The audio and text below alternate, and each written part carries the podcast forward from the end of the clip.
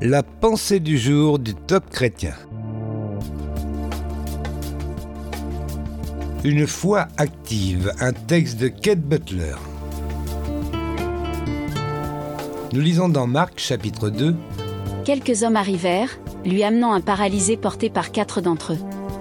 Mais ils ne pouvaient pas le présenter à Jésus, à cause de la foule.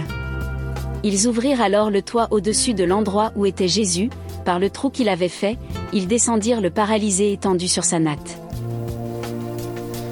Cet homme avait quatre amis qui étaient prêts à faire tout ce qui était en leur pouvoir afin que leur ami soit guéri. Ils avaient de grandes attentes envers Jésus, mais même si l'espérance est importante, elle n'est pas suffisante et beaucoup plus est nécessaire. Il vous faut comprendre que vous devez joindre l'action à votre foi en agissant sur ce que vous avez entendu ou sur ce en quoi vous avez cru. Lorsque Jésus vit leur foi, il dit au paralysé, Mon fils, tes péchés te sont pardonnés. Et pourtant, l'homme était toujours sur sa natte.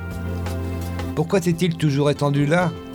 Tout simplement parce que cet homme étendu sur sa natte devait poser un acte dans le but de libérer sa foi. Ce n'était pas suffisant que ses amis aient la foi. Il se leva donc immédiatement, prit son lit et marcha.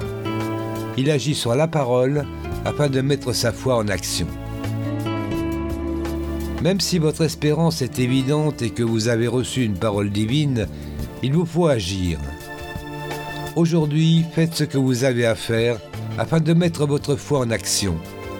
Ne remettez pas cela plus tard, mais efforcez-vous de faire ce que vous devez faire. La foi est active et non passive.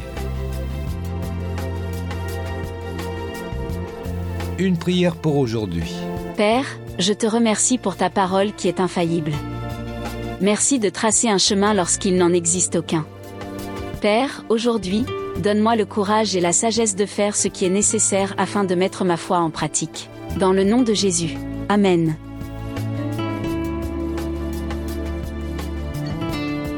Vous avez aimé ce message? Alors partagez-le autour de vous. Soyez bénis. Retrouvez ce texte sur la pensée du jour.topchrétien.com ou écoutez-le sur radioprédication.fr.